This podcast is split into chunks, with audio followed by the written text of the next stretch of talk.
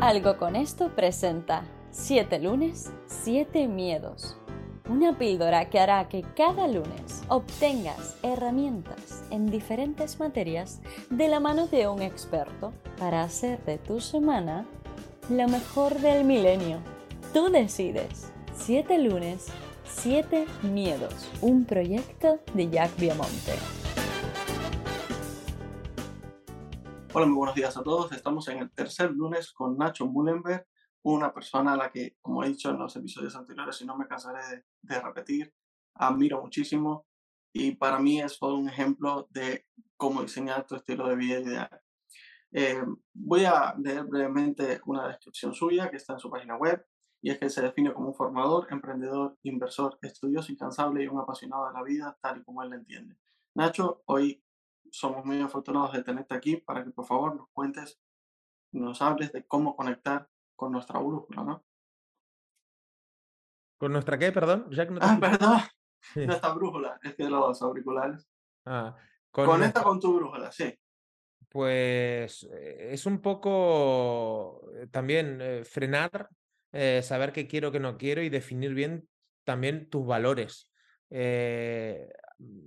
desde dónde te mueves, qué esperas de la vida, ¿no? Eh, es un poco lo de antes también, lo que hablamos en otros episodios, eh, cómo quiero vivir. Cuando tú sabes cómo quieres vivir es cuando conectas con tu brújula, es mirar un poco lo que te apasiona, lo que te mueve. Lo que te apasiona no siempre es monetizable, eso es una cosa eh, que no hay al mercado muchas veces la pasión de uno le da igual, hay que hacer las cosas con pasión. Desde luego, a mí, a mí la pasión me, es, es, uno de mis valores importantes, pero creo que ese es el camino. Al final, muchas veces volvemos a lo básico, al, mirarnos, observarnos eh, y seguir nuestro corazón, lo que nos vibra por dentro. Es que, insisto, que parece muy cliché, pero es que es la verdad.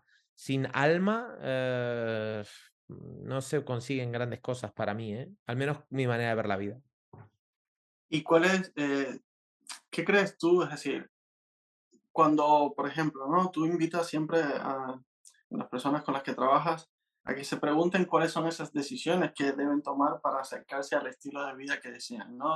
Para que haya esa coherencia entre eh, ese deseo y esa acción, ¿no? Eh, que hay que tomar. Y muchas veces, eh, tú lo explicarás mejor que yo, esas decisiones implican dejar un trabajo donde estás cómodo, esas decisiones implican mudarte de país, algo que tú has vivido en varias ocasiones. Eh, o implica incluso cambiar de pareja o dejar tu pareja y quedarte solo, ¿no? Y aprender a vivir con esa soledad. Es decir, eh, y hay una cosa que, que a mí, eh, una pregunta que, que, tú haces que a mí me, me hizo clic y es el qué te impide actuar ahora, ¿no? Entonces, para aquellos que nos estén viendo y se hagan estas mismas preguntas y se vean en esta situación, ¿qué les dirías? Sí, eh, que, se, van a morir, se lo repetiría. Em, muchas veces eh, hablo de qué es lo peor que te puede pasar también, eh porque somos, somos especialistas en, ver todo lo malo incluso que podría pasar, y no somos catastrofistas. Hostia, si dejo el trabajo ahora, si hago lo otro, pero easy, easy, easy. Y no somos buenos analizando las consecuencias negativas que puede tener quedarnos en el lugar. Esto es lo que yo llamo el costo de la inacción, ¿no? Em, ¿cómo, ¿Cómo va a repercutir en mi vida si sigo en el momento en el que estoy, si sigo eh, estando en este puesto de trabajo, en, esta, en este país, eh, en esta relación, en, esto que no me gusta. Entonces, eh, incluso nos damos cuenta cuando hacemos este ejercicio que es peor no hacer nada y corremos más riesgo no haciendo nada que actuando y, lanzándonos a la incertidumbre. Y esto no es un llamado a la inconsciencia, venga, lo dejo todo de un día para otro, porque no, porque cada uno tiene una situación, tiene un proceso, pero sí es volver a lo mismo, parar, reflexionar y ver qué consecuencias tiene estar en la misma situación en la que me encuentro ahora dentro de seis meses, un año, cómo va a ser tu retroceso emocional, tu retroceso de proceso, tu estancamiento monetario, por ejemplo, qué sé yo, lo que, lo que en los valores en que tú consideres, ¿no? Por ejemplo, yo cuando vivía en Costa Rica dije, ¿cómo voy a estar de aquí a seis meses o a un año si sigo haciendo lo que hago? Pues más amargado, más gordo, más calvo, todavía lejos de mi familia, eh, con más dinero, vale, pero ¿y?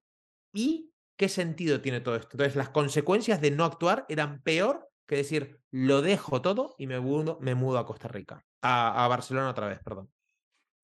Em, bueno, sin duda esta experiencia personal tuya, yo creo que muchas personas se verán reflejados en ella porque realmente estamos muchos eh, o hay muchos que están en esta situación, ¿no? Te quiero dar las gracias por compartirlo, Nacho, y la verdad por, por estar con nosotros en este episodio. En el próximo vamos a hablar de algo que a ti te, te gusta especialmente y es de la inteligencia financiera, de inteligencia económica. Pero antes no quiero despedirme sin invitar a todos a que vayan a tu página web, www.nachomullenberg con la H después de la U.com y accedan a tus recursos y formaciones disponibles. Un fuerte abrazo, Nacho, y nos vemos un próximo lunes. Un abrazo enorme.